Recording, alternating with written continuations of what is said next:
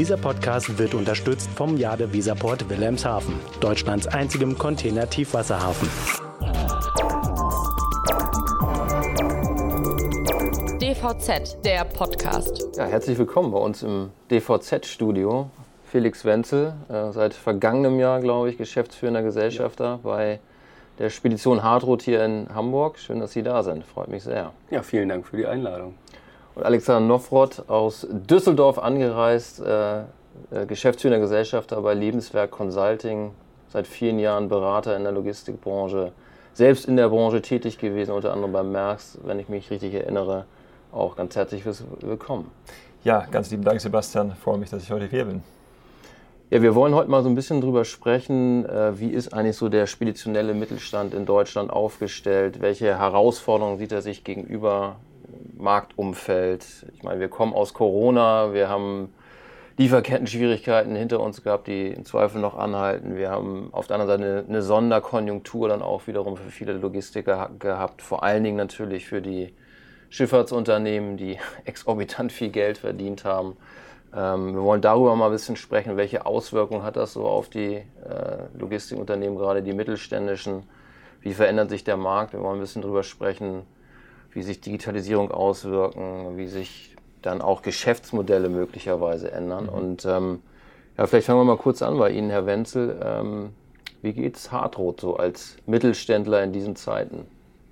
Äh, gut. Ähm, wir sind eigentlich ganz gut äh, durch die Krise gekommen wenn man das Krise nennen kann, man es gab ja eigentlich mehr Sonderkonjunktur als Krise. Ähm, ich glaube, das war so die große Krux. Äh, 2020 war da ganz viel Ungewissheit. Äh, äh, was passiert jetzt? Wie geht das äh, hier los? Äh, äh, Thema Kurzarbeit waren wir Gott sei Dank nicht von betroffen.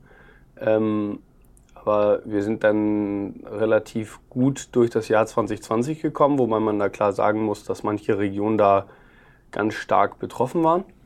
Und ähm, 21 haben wir, ich glaube, wie jeder äh, Speditions- und Logistik äh, tätiger, tätiges Unternehmen dann eigentlich recht gut äh, Sondereffekte erzielen können. Äh, man muss wirklich über das Wort Sonderkonjunktur, Sonderkonjunktur mhm. sprechen.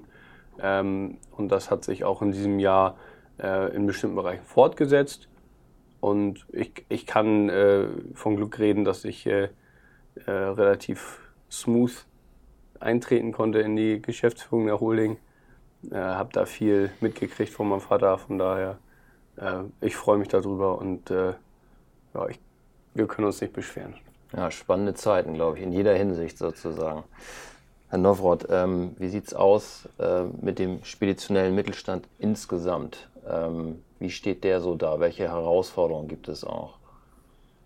Ja, ähm, ich glaube, Herr Wenzel hat es eben erwähnt, äh, Felix, äh, dass äh, die letzten zwei Jahre, glaube ich, eine sehr, sehr starke Phase war in vielen ähm, Bereichen, sei es Umsatzsteigerung, aber auch äh, Rentabilität. Ähm, und ich habe ja ähm, Kontakt zu sehr vielen ähm, Unternehmern, Inhaber geführt, aber halt eben auch Konzernen.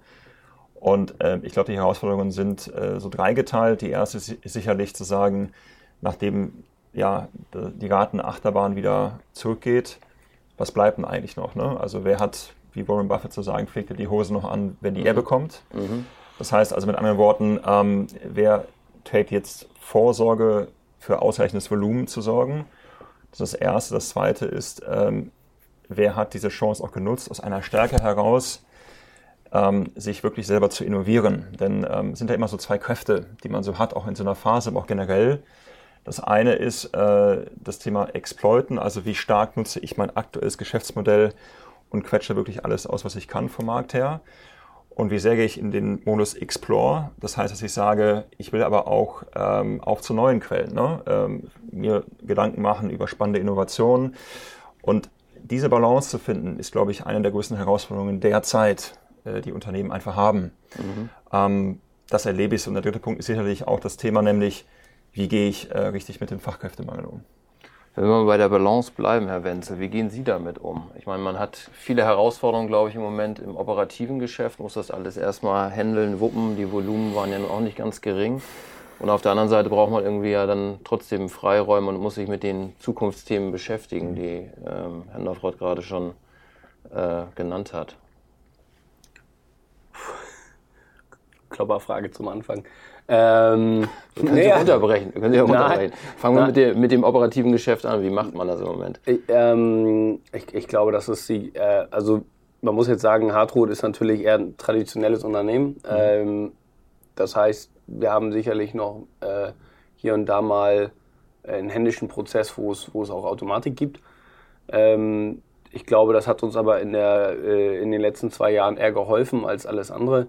Ähm, ich glaube, ähm, die ganze äh, Branche der, äh, der, des Transportwesens ist zurückgefahren, fallen äh, in, wie man etwas händisch abfertigt. Denn eigentlich sind doch die ganze Zeit äh, Störungen, Disruptionen in, dieser, in diesem Feld unterwegs, sodass man sagen muss, äh, wenn mein Container vier, fünf, sechs Mal umgebucht wird, ja, dann kann ich den nicht mit dem Automatismus anfassen. Das fun- weil der, der geht gar nicht. Ähm, also das eine ist sicherlich diese, diese händische Arbeit. Ich glaube, viele Leute sagen dann, oh, ähm, ja, das geht ja alles mit Automatismen, geht es eben nicht. Und das hat, und das muss man auch ganz klar sagen, äh, Volumen-Impact. Also wir haben schon gesehen, dass deutlich weniger Volumen weggefahren worden ist, bei uns zumindest, in vielen Bereichen. Das hat sich jetzt 22 wieder ein bisschen stabilisiert, aber 21 war doch stark Volumen rückläufig. Weil einfach auch der Platz nicht da war? Weil kein Platz, äh, kein Platz, äh, kein Equipment. Ähm, oder einfach wirklich eine, eine sagenhafte äh, Inkompetenz. Also äh, muss man auch wirklich einfach so sagen, äh, wir reden über automatisierte Prozesse, die dann händisch stattfinden. Wir haben teilweise drei Wochen auf Buchungsbestätigung gebraucht, gewartet. Ja? Also was ist das für ein äh, Service, ja, der einem da auch geboten wird, muss man mal ganz kritisch sagen. Ähm, die Balance dazu ist Innovation. Ähm, wir haben gerade äh, im letzten zwei Jahren eigentlich unsere ganze IT umgebaut, auf Vordermann gebracht, äh, neue Strukturen implementiert, Standards äh, entwickelt. Ähm, haben also wirklich versucht, diese, äh, diese Gap zu, oder diese Zeit zu nutzen, um uns auch ein bisschen anders in der IT aufzustellen. Wir haben einen ganz klaren Kunden-IT-Bereich, also einen IT-Bereich, der nur für Kundenkommunikation, also Kunde, des Kunden-Kunden-Kommunikation darstellt, also den Kunden vom Spediteur, also der Versender oder der Empfänger. Und ähm, zudem haben wir dann auch das Thema äh, Rollout äh, TMS-Software, was ein Brocken ist, muss man ganz klar so sagen. Ähm, da arbeiten bei uns relativ viele Leute dran und äh, sind da auch hoch gefordert. Wir haben in zwei Wochen geht unser CRM live. Das ja, ich schwitze. Ich sage ich ganz ehrlich. Ja, aber aber es, es- macht Spaß. Wir, wir, haben, wir haben so ein paar, paar Lichter am Ende vom Tunnel. Ich, äh, mir macht es unglaublich viel Spaß. Wir sind gut, mit einer guten Struktur rausgekommen, versuchen die jetzt noch zu festigen. Ja, lass uns vielleicht noch mal kurz so ein bisschen bei den aktuellen Marktgegebenheiten bleiben und was sich so in den letzten, sag mal, zwei, drei Jahren dann auch ver- verändert hat. Norbert, Sie haben ein Buch geschrieben, was eigentlich in die Zukunft gerichtet ist, äh, Vertriebs- und Geschäftsmodelle in der Logistikbranche. Wir werden über ein paar Inhalte gleich noch sprechen, aber der Aufhänger so ein bisschen ist ja auch die Veränderung im Marktgefüge durch diese unglaubliche Stärke der Linienreedereien. Wir reden da irgendwie in Summe über 100 Milliarden äh, Gewinn in einem Jahr. Ähm, in den zehn Jahren davor haben sie eigentlich nur Verluste gemacht, jetzt plötzlich solche exorbitanten Gewinne. Und da hat sich was verändert im, im Marktgefüge. Ähm, wie können denn Mittelständler damit umgehen? Oder mal anders gefragt, droht da eine Welle über die hinweg zu schwappen, die sie alle davonschwemmt? Okay. Ja, sehr valide Fragen. Ich fange mal mit der letzteren Frage zuerst an, mit dieser großen Welle. Ähm, wenn man sich den Markt ja in Deutschland anschaut, der ist ungefähr 300 Milliarden Euro groß. Drittgrößte Branche in ganz Deutschland ist die Logistikbranche. Ähm, also ist Platz genug für mehrere tausende Unternehmen. Das kann man schon sagen, denn anders als der Reedereimarkt ist der äh, Forwarding-Markt extrem fragmentiert. Ne? Wo selbst der größte Dienstleister in Deutschland wenig mehr als 3-4% Marktanteile hat, wenn man jetzt mal im Bereich ARC und Road als Beispiel bleibt.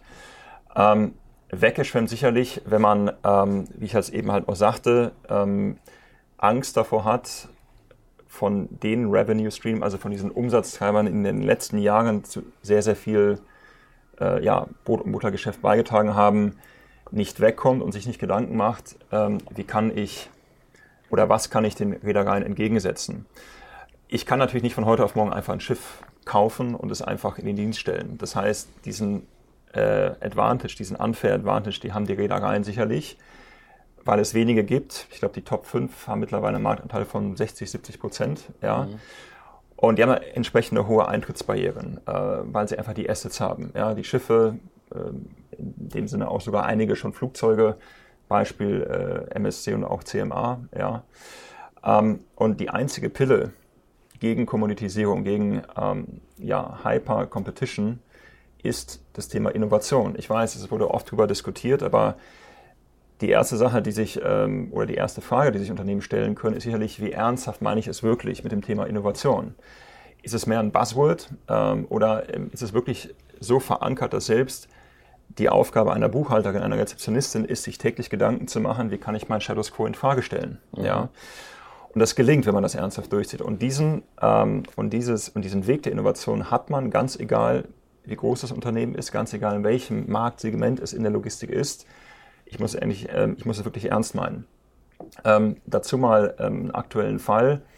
Wir beraten derzeit einen sehr, sehr großen Logistiker, mit einem, ähm, also Europäer mit großem Deutschlandgeschäft und haben mal äh, den Status der Innovation gemessen derzeit. Und wir haben 60 Leuten zwei Fragen gestellt. Einmal die Frage hieß, und es waren vor allem äh, kommerzielle Mitarbeiter und auch Führungskräfte, ähm, habt ihr jemals ein Training in Business Innovation bekommen?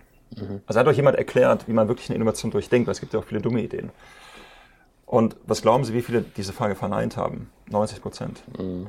Dann haben wir noch die Frage gestellt, wie viele von denen eine variable, eine variable Komponente haben im Gehalt, ähm, äh, dass sie äh, für innovatives Schaffen verantwortlich äh, gemacht werden, sich dafür qualifizieren können. Immer noch mehr als 80 Prozent. Und ähm, ja, und wenn man dann es den Leuten nicht erklärt, wie, das, wie Innovation funktioniert und sie nicht verantwortlich hält, braucht man sich nicht wundern, dass man nicht wirklich vorankommt und keine Sprunginnovation hat. Und was Unternehmen wie, äh, Sie haben es eben angesprochen, Reedereien gemacht haben, sie haben einfach radikal das eigene Geschäft in Frage gestellt. Das Unternehmen Maersk, für das ich auch mal vor vielen Jahren gearbeitet habe, war ja mal paradoxerweise abhängig vom Oil- and Gas-Geschäft, die sie im Prinzip durch die GFC 2008 Finanzkrise, Global Financial Crisis, gebracht haben und haben sich genau von diesem Geschäft getrennt mhm. wenige Jahre später. Ja? Mhm.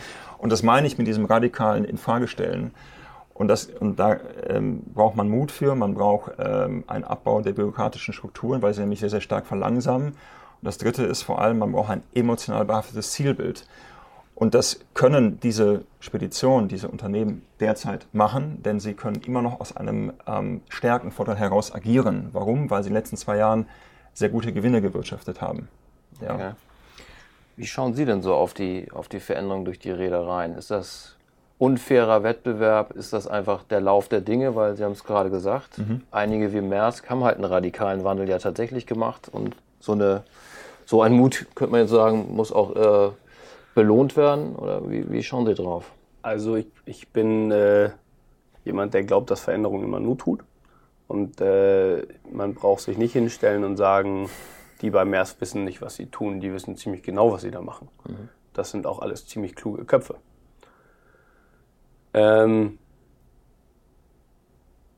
ich antworte das, beantworte das mal mit, dem, mit einem äh, Beitrag, den ich bei NR Info gehört habe, der sehr deutlich gesagt hat, die Reedereiwelt findet im Kartell statt zurzeit. Mhm. mhm. Das ist nicht mein Wort, das ist das von NDR Info. Das könnte aber auch genauso aus meinem Wort kommen. Äh, und für mich gibt es Kartellgesetze, es gibt Kartellrechte und ähm, dem ist Einhalt zu gebi äh, gebieten. Und äh, wir bewegen uns in einem Bereich, der nicht mehr sauber ist. Mhm. Also äh, Beispiele. Wenn wir, wir kriegen nur noch Freistellung für Container, wenn wir auch den Vorlauf mit einem Räder buchen. Äh, ist Verzerrung des Wettbewerbs, ist meiner Meinung nach auch kein freier Markt mehr mhm. sondern der ist kontrolliert und äh, damit nicht mehr frei. Und das ist falsch. Das muss man ganz trocken so sagen. Dafür gibt es das Kartellrecht. Mhm. Und an das wird sich nicht gehalten. Maersk und MSC fahren zusammen in der Reedereigemeinschaft 2M, haben 40% Marktanteil. Das ist nicht richtig. Also Nicht. aus Ihrer Sicht einfach zu viel Marktmacht. Das ist nicht meine Sicht. Äh, da- Das ist nicht meine Sicht. Ein Kartell geht los bei 25% Marktanteil, wenn ich nicht ganz falsch bin. Ich äh, mag mich da um 2 oder 3% irren, aber wenn ein Großteil eines Marktes von dominant, einer dominanten Partei beherrscht wird, ist das kartellrechtlich nicht akzeptabel. Diese Situation herrscht vor und sie wird akzeptiert. Nicht von uns Räder, äh, von, von Rädern, äh, dass ein Räder da nichts gegen hat, ist klar. Ja, logisch. Ja, das ist, das stelle ich gar nicht in Frage. Ich, ich, ich sage auch nicht, dass Maersk da unbedingt was falsch macht. Ähm, ich sage nur, es ist unsauber, weil es wird nicht mehr geregelt. Ähm, das zwei, zweitens, ich bin ein Freund von Leben und Leben lassen. Ähm, das heißt, dass man eine Reederei unterstützt, auch wenn sie mal schlechte Jahre hat. Das haben wir, glaube ich, immer getan. Ähm, und äh, mit einer mit ungleichen Marktverhältnissen entsteht eine Ungleichheit in der Behandlung, auch in der Wahrnehmung gegeneinander, gegenseitig. Und das ist ungesund, ähm, weil äh, es gibt den, den Starken und den Schwachen. Und den darf es meiner Meinung nach nicht geben, sondern wir brauchen ein, ein Spielfeld, ähm, was fair ist, was sauber ist. Und das heißt nicht, dass man, dass nicht ein großer dabei sein kann und ein kleiner.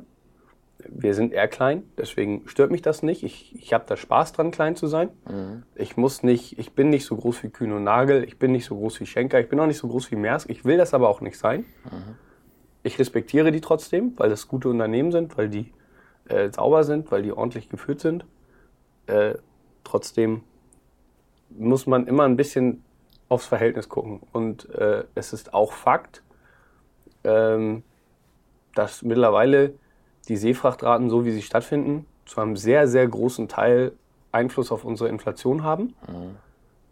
Und ich glaube, man muss heute keinem erklären, dass das, was wir gerade haben, ungesund ist. Gehen Sie davon aus, ich meine, die Diskussion rund um Gruppenfreistellungsverordnung der EU, die ist ja am Laufen und es gibt immer wieder Stellungnahmen auch von Speditionsverbänden und auch von anderen und so weiter und so fort.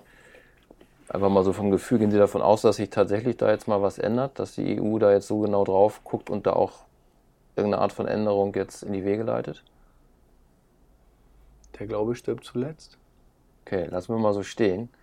Die Frage, die sich da anschließt, ist ja wiederum, was kann denn dann eine mittelständische Spedition dann tun, um sich in diesen veränderten Marktgegebenheiten dann doch eben auch zu beweisen, zu behaupten? Ähm, welche Möglichkeiten hat man da, also das Geschäftsmodell wirklich voranzubringen? Ja, sich vielleicht erstmal die Frage zu stellen, eigentlich, äh, wodurch verdiene ich eigentlich Geld? Ja, weil am Ende ist ein Geschäftsmodell in der, sag ich mal, ganz äh, großen Basisdefinition ja das, wie ver ähm, verdiene ich eigentlich Geld? Und wie ich halt eben schon nannte, ähm, mit diesen zwei, drei Fragen mal so ein Survey zu machen in der Belegschaft, zu sagen, wie ernsthaft nehmen wir eigentlich das Thema Innovation und äh, wie wollen wir eigentlich in fünf oder in zehn Jahren Geld verdienen? Und was sind potenziell neue, radikale, aber durchführbare Ideen? Ne? Eine Innovation ist ja keine Idee, das verwechseln viele, sondern Innovation ist eine Idee, die sich am Markt bewährt hat für eine Transaktion. Ja, dann wird es erst eine Innovation. Ähm, und dann mal wirklich zu messen, Mensch, als Beispiel, was immer ein wunderbares äh, Messinstrument ist, ähm, wie hoch ist der Anteil der Produkte, die jünger als fünf Jahre alt sind bei uns, im Umsatz und in der Marge am Gesamtumsatz? Ja, steigt dieser Wert oder fällt dieser Wert? Und ähm, ich kenne sehr, sehr äh, innovative ähm, Speditionen, auch mittelständische oder, äh, mittelständische oder auch große, die sagen, äh, wir sind vielleicht keine Milliardenunternehmung, aber wir können trotzdem uns in einen Accelerator vielleicht irgendwo einkaufen, wir können einen Inkubator selber aufbauen. Und jetzt mal ganz egal, weil dann sagen viele, ja, aber was ist, wenn das nicht funktioniert? Ja, ein Experiment per Definition ist ja, das Teil einer Innovation ist, es kann halt auch nicht funktionieren. Aber genau dieser, äh, dieser Gedanke, diese Kultur weg vom, wie kann ich einen Fehler vermeiden, wie kann ich permanent nur schauen, dass ich noch mal mehr das mache und noch mal mehr Profit mache, der muss weggehen zu dem Thema eher, okay, wenn ich ähm, einen Fehler mache, wie kann ich daraus eigentlich äh, lernen und mich verbessern? Ja. Und hier mal so zwei drei Beispiele, die man machen kann. Zum Beispiel ähm, ähm, dieses Thema äh, Green Logistics, ja, also grüne neue Produkte. Ähm, da gibt es ja große Firmen wie DSV und Schenker, die sehr, sehr stark führend sind bei grünen. Produkten, die das auch sehr, sehr stark proklamieren. Man kann sich ja überlegen, okay, wenn ich so einen CO2-Kalkulator ja ähm, in den Markt bringe, will ich allen hinterherhecheln und sagen, ich nehme dafür eine Fee pro User pro Monat oder sage ich vielleicht, Mensch, welch, in welchen Fällen steht denn eigentlich meine neue eingesetzte Dienstleistung in dem Mehrwert, der eigentlich für meinen Kunden äh, entsteht und versuche dann mal zum Beispiel meinen Vertriebsprozess weg vom Product Focus auf einen Value-Based umzustellen. Also zu sagen, okay, ähm, diese neue Lösung, die dem Kunden 30.000 Euro kostet, ja, bringt ihm eigentlich 3 Millionen Ersparnis, also sollte ich eigentlich dafür 300.000 Euro nehmen. Ja. Nur macht man sich oft sehr viele Gedanken über Produkte und über gewisse Features, aber sehr, sehr wenig eigentlich, wie genau ähm, kann ich dann auch kommerziell einen Nutzen für mich selber als Unternehmen generieren. Und auch für den Kunden. Und auch für den Kunden. Ja, für den Kunden sowieso. Ja. Nur wenn der Faktor 1 zu 100 ist, wie ich das eben erklärt habe, wie das oft der Fall ist, dann finde ich, ist es absolut adäquat, auch für die vielen Stunden, für die vielen Personen, die auch an so einer Innovation mitarbeiten, zu sagen, das Verhältnis müsste eigentlich irgendwo 1 zu 10 sein. Ja, und es wird sehr, sehr selten eigentlich wirklich monetarisiert ja. äh, von Unternehmen oder auch von mittelständischen Investitionen. Wie gehen Sie damit um? Ich meine, Ihr Unternehmen ist in der fünften Generation jetzt, glaube ich. Ja. Ne? Ähm, Sie sind die fünfte Generation. Man hat über viele, viele Jahre sehr erfolgreich gearbeitet mit in Anführungsstrichen herkömmlichen Methoden und jetzt kommen Sie, ich sag's mal so überspitzt, als Youngster und jetzt schmeißen Sie alles um oder, oder wie muss man sich das vorstellen? Ähm, teilweise. Äh, also es ist teilweise wirklich so. Ähm, wir, wir, gehen teilweise sehr neue Wege, teilweise sehr, sehr alte, stabile Wege. Ich, ich würde jetzt nicht sagen, ein Weg ist unbedingt falsch und der andere ist richtig, sondern ähm, es gibt ja viele Wege führen nach Rom, sagt man immer. Mhm. Ähm, ich, ich glaube, die, die Kunst ist darin zu begreifen, dass Stillstand am Ende vom Tag tot ist. Ähm, also ich, ich, ich glaube immer daran, dass man sich irgendwo anpassen oder, oder verändern muss, um einen neuen Weg gehen zu können. Also als Beispiel mal, ich brauche ein anderes Schuhwerk, wenn ich klettern möchte, als wenn ich äh, sprinte oder schwimme. Ähm, das ist das eine. Ähm, wie sieht das gen äh, generell bei Hartrod aus? Ähm, ich glaube, äh, wir haben, äh, wir gehen da viele neue Wege. Wir haben gerade in Deutschland eine neue Geschäftsführung, ähm, die sehr viel Spaß macht, ähm, zusammen mit unserer existierenden Geschäftsführung. Die wollen richtig nach vorne, die haben Bock. Die, da stehen aber auch viele Sachen wieder im Mittelpunkt. Also eine gute Spedition, äh, eine gute Dienstleistung. Äh, also eigentlich wieder, man könnte fast sagen, back to basics. Mhm.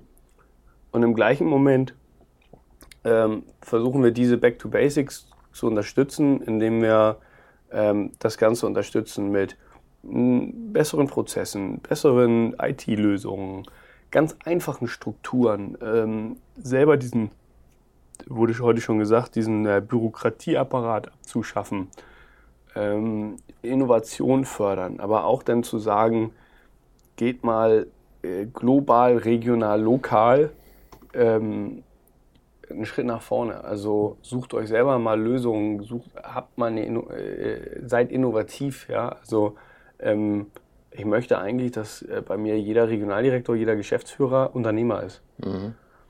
Ähm, warum möchte ich das? Weil das A aus meiner Sicht am meisten Spaß bringt. Mhm.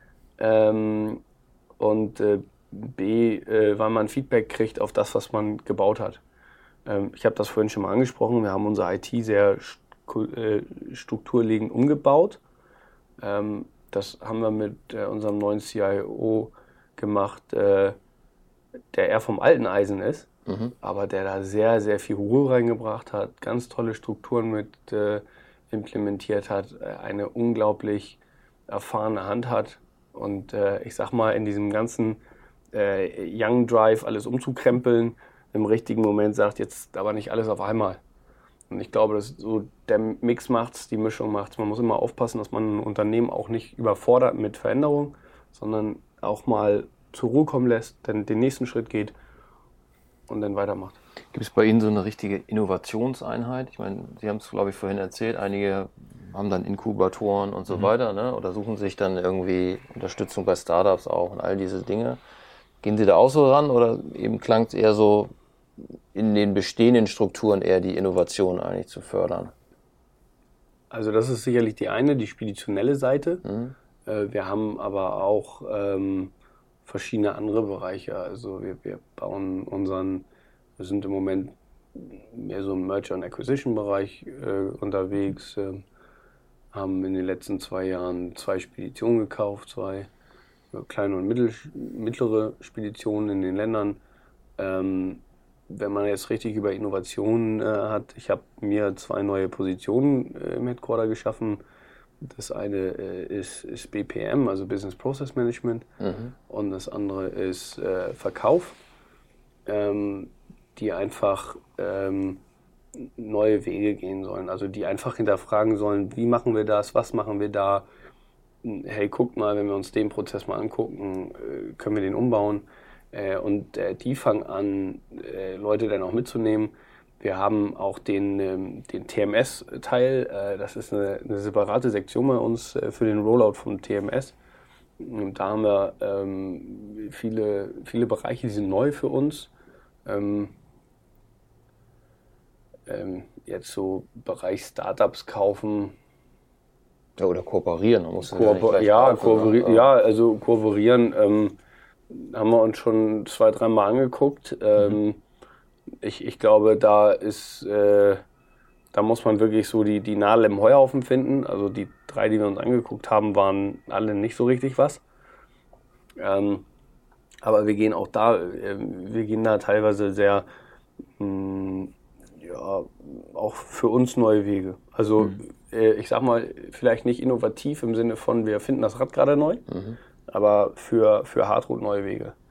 Das ist ein ganz gutes Stichwort, ja. finde ich, vielleicht mal daran angeknüpft, das Rad neu erfinden, weil das frage ich mich auch immer. Mhm. Ist das überhaupt möglich in der Spedition, in der Logistik oder ist es nicht immer letztendlich doch ein physischer Transport, der dahinter mhm. steht, der vielleicht möglichst effizient äh, organisiert werden muss, äh, der digitalisiert, automatisiert werden kann, wie Sie es gesagt haben. Ja. Also ist es überhaupt möglich, Disruption, um mal dieses schöne Buzzword mhm. zu nutzen, in der Logistik wirklich äh, auszulösen, sei es durch ein Startup, sei es durch einen etablierten Player, sei es durch mhm. externe wie Amazon und Co.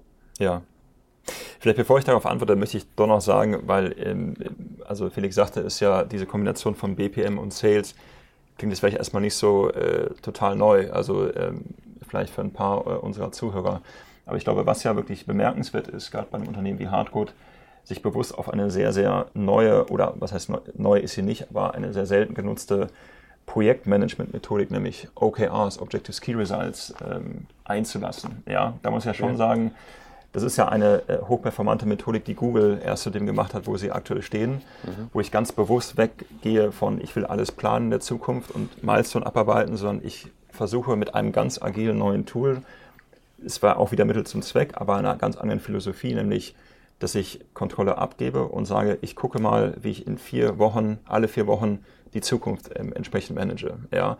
Und das, glaube ich, war schon in einigen Bereichen ein echter Gamechanger zum Teil. Also das ist äh, wichtig, und da sind wir auch bei der ersten Stufe, ähm, äh, nämlich von Innovation, denn äh, ähm, ähm, Sebastian, ich glaube, ähm, es gibt vier verschiedene Stufen von Innovation und ähm, die erste ist die leichteste, die letzte ist die schwierigste. Die erste, die am offensichtlichsten ist, die auch äh, Felix erwähnt hat, ist nämlich äh, Prozesse zu erneuern, zu innovieren. Ja, nur ist reine Prozessinnovation nichts, wo ich langfristig einen Wettbewerbsvorteil von habe, aber es ist der Anfang. Ja. Mhm. Das nächste, was danach folgt, ist die Stufe 2, die schwieriger ist, ist ein Produkt neu in den Markt zu geben, neuen Service. Ja.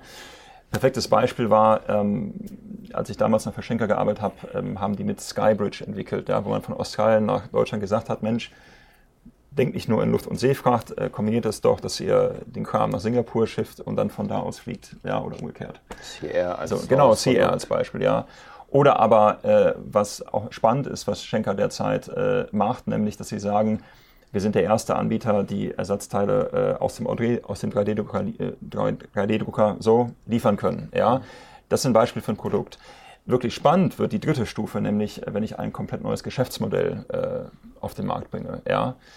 Berühmtes Beispiel ist, wo jeder was mit anfangen kann, ist gleich die iTunes-Geschichte von Apple, die in ganz kurzer Zeit den gesamten vorherrschenden, jahrzehntelangen Markt von DVDs und CDs komplett demoliert hat. Ja.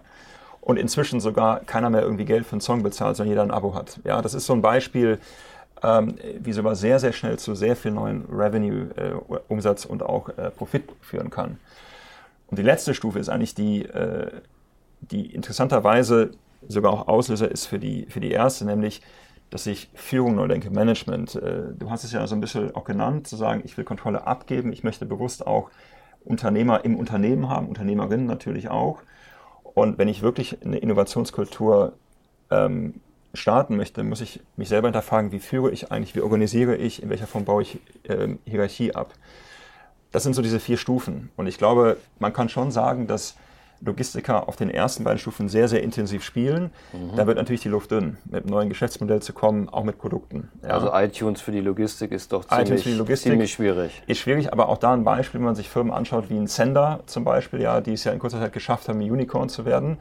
Natürlich gibt es die Zweifel, die sagen, guckt erstmal, dass das Backend genauso gut läuft wie das Frontend, aber trotzdem haben sie es ja geschafft, auch ähm, eigentlich Dienstleister miteinander zu verketten. Und man muss sich ja schon die Frage stellen, als etablierter Dienstleister, warum haben wir nicht das gebaut, was Sender erst gebaut hat, obwohl die damit eigentlich kaum Erfahrung hatten? Ja, die Frage muss man sich gefallen lassen.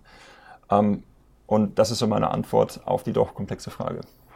Ja, ich meine, wenn wir mal gucken, in der Seeluftfracht, ein Flexport beispielsweise, ist ja ein, eine dieser digitalen Speditionen ja. gewesen, die vor ein paar Jahren aufgekommen sind.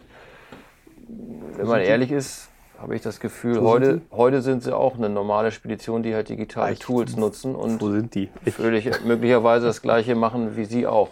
Ja. Also ich, da gibt es immer ganz, also ich finde, äh, liebevoll gesagt, da gibt es so zwei, drei Beispiele. Mhm. Ähm, ich, ich, weiß immer nicht, wie die heißen da. Aber ähm, äh, die haben ein geiles Frontend, also eine genau. tolle, auf gut Deutsch eine tolle Website. Mhm. Und dahinter ist das eigentlich fast schlimmer als, mhm. also ich, ich sage jetzt mal, ich sag mal, schlimmer äh, äh, als, als in, einer, in einer Spedition aus den 80ern. Mhm. Ja, ich, ich sag mal, ein kleiner Spediteur, wo noch ein richtig guter Sachbearbeiter richtig gute Spedition macht, ja, der ist zwar bei weitem nicht so digital, der hat auch bei weitem nicht so eine geile Webseite, aber der bringt zehnmal mehr Service, zehnmal mehr Qualität an, den Tisch.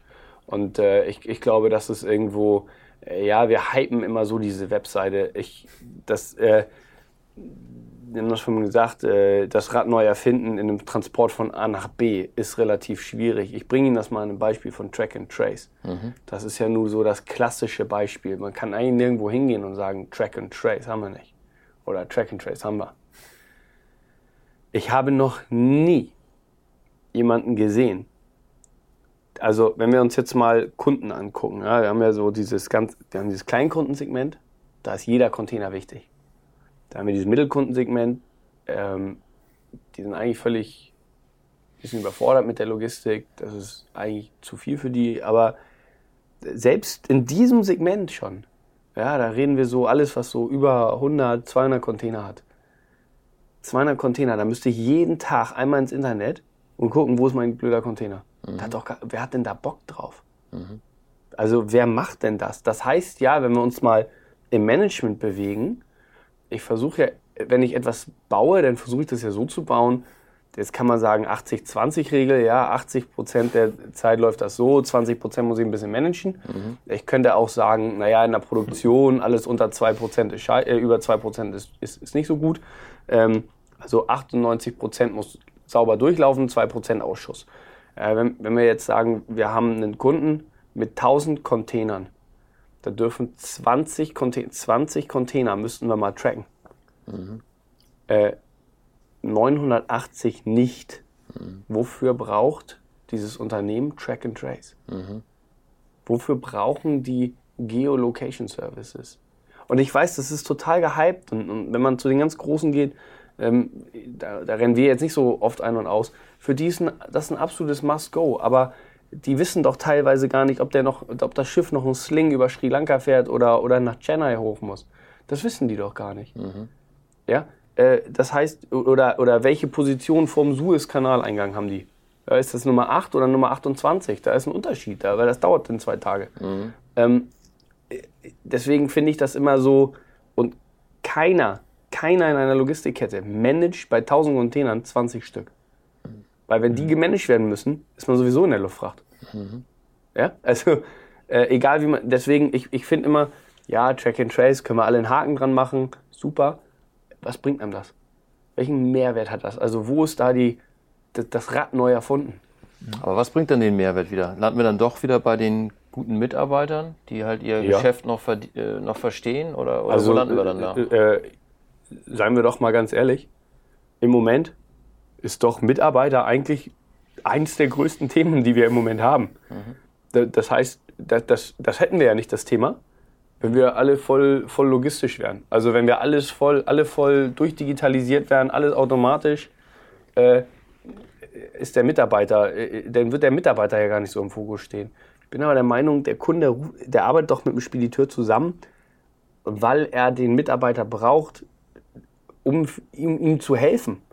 Wir reden immer über digitale Spedition. Was heißt denn digitale Spedition? Digitale Spedition hat oft die Folge, dass der Mitarbeiter vom Versender die Daten in irgendein Internetportal einhacken muss. Also der macht die Aufgabe des Spediteurs. Ja, das kennen wir ja aus anderen Bereichen auch. Ja. Wir, Ja, wenn ja, wir ja, eine Reise ich- buchen ich- Booking.com, selber, ne? äh, ne, ich, ich gehe da gerade durch, ich äh, reg mich auf wie sonst was äh, über Booking.com, aber ähm, de facto muss ich die ganze Dateneingabe machen. Wenn wir jetzt das Spiel mal weiterdenken, irgendwann kommen wir doch mal an den Punkt, dass wir sagen, uiuiuiui, auf 1000 Containern, da, macht doch, da setzt sich doch keiner jeden Tag hin und, und haut die alle in den Computer ein. Nein, das macht der Spediteur. Genau das macht der Spediteur. Der nimmt einem die Arbeit ab. Der organisiert einem aber auch die Arbeit. Der strukturiert einem das. Der hat ein Order-Management. Der, der, der generiert einem einen Mehrwert. Und der sagt einem auch, ein guter Spediteur sagt einem Kunden auch, ey, dein Container, das glaube ich wird nichts. Ich glaube, du brauchst mal eine Luftfracht. nimmt die Entscheidung dann letztendlich auch wirklich Ja. ab. Ne? Ich meine, Fachkräftemangel ist omnipräsent in der Branche. Das Hype-Thema, würde ich sagen, neben Nach äh, Nachhaltigkeit beispielsweise. Aber es ist eben auch wirklich noch so das Thema im Moment, wo es wirklich drückt irgendwie. Ähm, wie schafft man es als mittelständischer Spediteur für junge Menschen noch attraktiv zu bleiben und die auch für sich zu begeistern? Ähm, also auch hier ist ja die Frage, wie entsteht Begeisterung? Und das Stichwort, was mir ja ähm, in dem Wort ja sofort auffällt, ist ja das Thema Emotionen. Die Frage ist ja, welche emotionale, ja, oder welches emotionale Zielbild finden wir heute noch vor in mittelständischen Unternehmen, aber auch genauso gut in großen Unternehmen? Und wie sehr kann ich mich damit als junger Mitarbeiter, junge Mitarbeiterin identifizieren? Wenn wir jetzt mal bei der Generation Z und vielleicht Y bleiben, ja. Das ist das Erste. Also ähm, ich stelle mal ganz gerne die Frage, wie gut erklären wir eigentlich, warum wir etwas wollen? Und mir fehlt oft Emotion, auch in Budgetgesprächen, in äh, Strategien, ja, die ja leider viel zu oft als rein rationaler Prozess verstanden wird. Aber wenn ich ein Zielbild baue, eine Strategie, wo ich ja eigentlich hin möchte und wie sich das genau anfühlt, ähm, hat es etwas sehr, sehr Emotionales. Ja. Ähm, Also man muss eine Verbindung aufbauen Ja, eine Verbindung zu den aufbauen, Menschen genau. irgendwie und Ja. sie erreichen und Genau, und das Zweite ist, dass ich mich mal wirklich ganz intensiv beschäftige, welche Werte sind eigentlich die DNA und der Klebstoff im Unternehmen, der uns eigentlich alle zusammenhält. Ja? Und wenn ich das gut artikulieren kann, dann werde ich auch Menschen finden, die sagen, yo, echtes Verantwortungsschaffende, äh, schaffendes Werken, ähm, echte Verlässlichkeit, Einhalten von Vereinbarungen, von Abstimmungen, von Themen, darauf habe ich Lust. Und wenn ich das nicht wiederfinde, gehe ich woanders hin. Oder aber gründe mit einem Startup, wo ich, und wenn da jemand dann auch wieder sagt, ja, die sind wieder weg wegen 1000 Euro, sage ich, was ist mit all den Leuten, die für 30.000 Euro im Jahr 80 Stunden äh, pro Woche kloppen, weil die an das Bild glauben und weil sie sagen, da kann ich wirklich einen Unterschied machen. Ja. Und dann gibt es noch, drei, und noch so zwei, drei ähm, härtere Faktoren. Und zwar, ähm, dass, ich, dass sich viel zu viele Unternehmen damit rühmen, oh, wir haben ja kaum Fluktuation. Ja, wie oft hört man das? Und das sagt absolut nichts darüber aus, wie gut es eigentlich dem Unternehmen geht und ähm, auch wie stark es ist. Denn wenn ich ganz viel Mittelmaß habe und ich nichts abfordere, dann richten es sich halt schöne, bequeme Leute ein. Ja? Äh, werden aber irgendwann Unternehmen komplett verlangsamt. Das heißt, die Frage ist hier, wichtiger ist zu messen, kriege ich meine unerwünschte Abwanderungsrate äh, gegen Null. Es gibt ja auch erwünschte Abwanderung, das bleibt nie ganz aus. Ja? Dass jemand auch mal weiter möchte oder es hat sich nicht als guter Fit herausgestellt. Aber die Frage, wie konsequent messen wir die unerwünschte Abwanderungsrate und was tun wir, wenn sich ein Top-Talent entscheidet zu gehen, dass das nicht wieder passiert. Denn eine Person, die top ist, äh, Sebastian, ähm, die wird das zwei- bis dreifache leisten von dem anderen. Deswegen gibt es einen Fachkräftemangel, weil die Firmen es nicht schafften, vielleicht eine Heimat zu sein für Top-Talente, die ziehen weiter. Ich muss jemanden finden, der das wieder auffüllt. und haben dann noch das Problem, nicht schnell genug die Stellen nachzubesetzen. Ja. Darf ich da mal? Gerne. Also ja, ich, ich finde, also die Frage eben war, äh, warum ziehen junge Leute weiter? Ich, ich würde das gar nicht immer so, wir reden immer über Generation Y, Generation Z. Ich, mir gehen diese äh, Generationen manchmal so ein bisschen abhanden. Ähm, ich finde aber, wir, wir, wir arbeiten ja nicht nur mit 18- bis 30-Jährigen, sondern wir arbeiten mit 18 bis 65 oder mittlerweile 67-Jährigen. Mhm.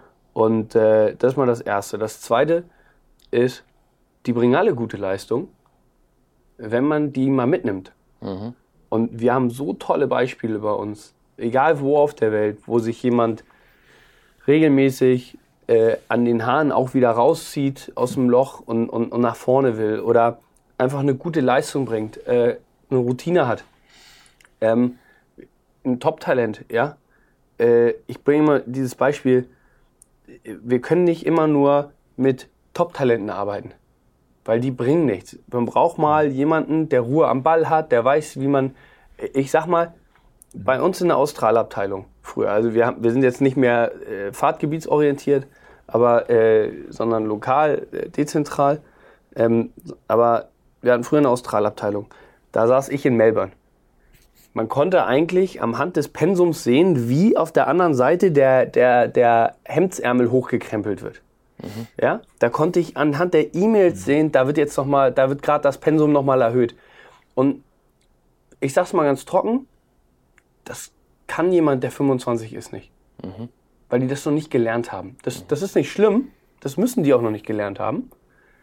Aber die müssen den Willen haben, das zu lernen.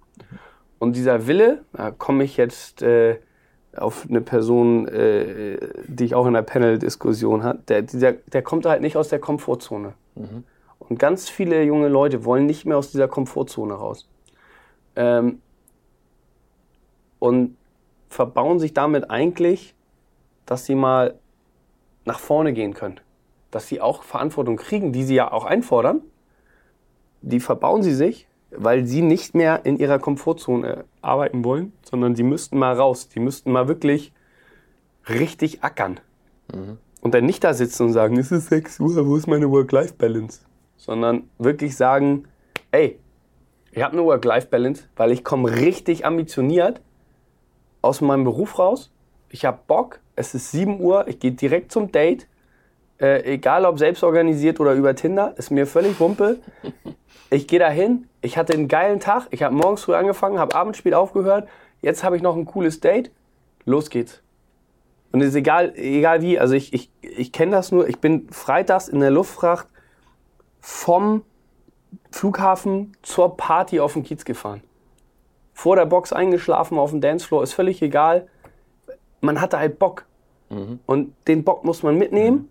Und wenn man sich bei uns die, die Seniors anguckt, ja, die, die, die, die einfach schon lange dabei sind äh, und die, die wirklich auch eine Verbindung zu dem Unternehmen haben, die haben Bock, die wissen, worauf sie brennen. Das heißt nicht, dass jeder junge, äh, äh, junge Mensch schlecht ist oder jeder alte Mensch gut. Und andersrum, äh, ich glaube, der Mix macht's. Ich glaube, man braucht eine Motivation im Unternehmen. Jeder muss sich einbringen dürfen. Wir müssen mal auf das hören, was die Leute mit Erfahrung sagen. Die Innovation die, oder die Ideen, die die Jungen mitbringen, die auch mal was hinterfragen. Und wenn man das schafft, dann hat man alle zusammen und geht in eine Richtung. Und das macht dann Spaß.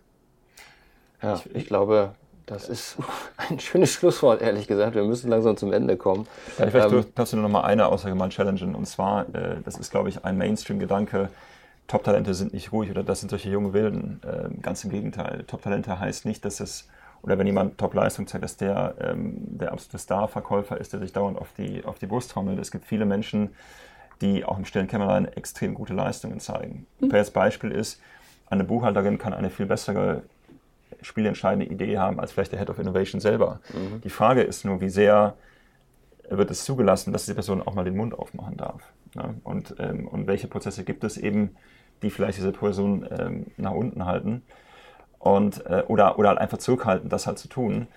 Ähm, und das ist wie im, Ver im Vertrieb, ich habe das ähm, auch relativ stark auch in, in meinem Buch auch äh, drüber referiert, was der Vertrieb der Zukunft eigentlich aus, oder was den ausmacht. Und eigentlich besten sind die, die am besten zuhören können und die richtigen Fragen im richtigen Moment stellen.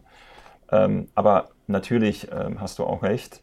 Am Ende ist eine Symbiose von verschiedenen Generationen. Und man denkt auch immer oft, ja, die Älteren, ja, die wollen gar nicht mehr mit. Das stimmt gar nicht. Es gibt äh, Personen, die sind viel flexibler im Kopf und äh, auch in ihrem Mindset, in ihrer Attitude, als welche, die gerade von der Uni kommen, wie Felix auch sagte, und dann sofort denken, okay, nach acht Stunden ist hier Schluss.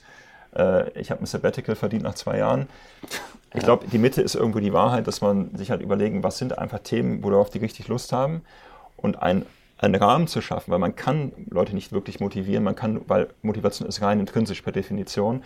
Ich kann nur einen Rahmen schaffen, wie du es ja auch sagtest, da stimmen wir uns auch wieder überein, wo ich sage, hier kann ich wirklich die beste Leistung meines Lebens schaffen, weil es nämlich hier wirklich auch zählt, ja, und weil ich ja auch merke, welchen Anteil ich an der Wertschöpfung habe und hoffentlich auch an, an der Gesellschaft. Ja, jetzt hatten wir zwei schöne Schlussworte. Ist ja auch, soll ja auch gerecht zugehen. Also Wunderbar. Passt, passt schon. also, wir haben gelernt, glaube ich, der Mix macht's. Ähm, es ist doch noch viel auch so, wie es wie es mal war. Zumindest so die, die, Grund, die Grundfeste sind jetzt nicht erschüttert, würde ich jetzt mal so draus ziehen. Und ja, ich glaube, es gibt noch äh, viele Dinge, über die wir weitersprechen könnten. Für heute machen wir mal einen Punkt. Herr Wenzel, Herr Nofroth, ganz herzlichen Dank. Schön, dass Sie heute bei uns im Studio sind. Hat großen Spaß gemacht. Danke Ihnen. Ja, vielen Dank. Ganz vielen Dank. Hat mir sehr viel Spaß gemacht. Danke. Vielen Dank. Danke. Super.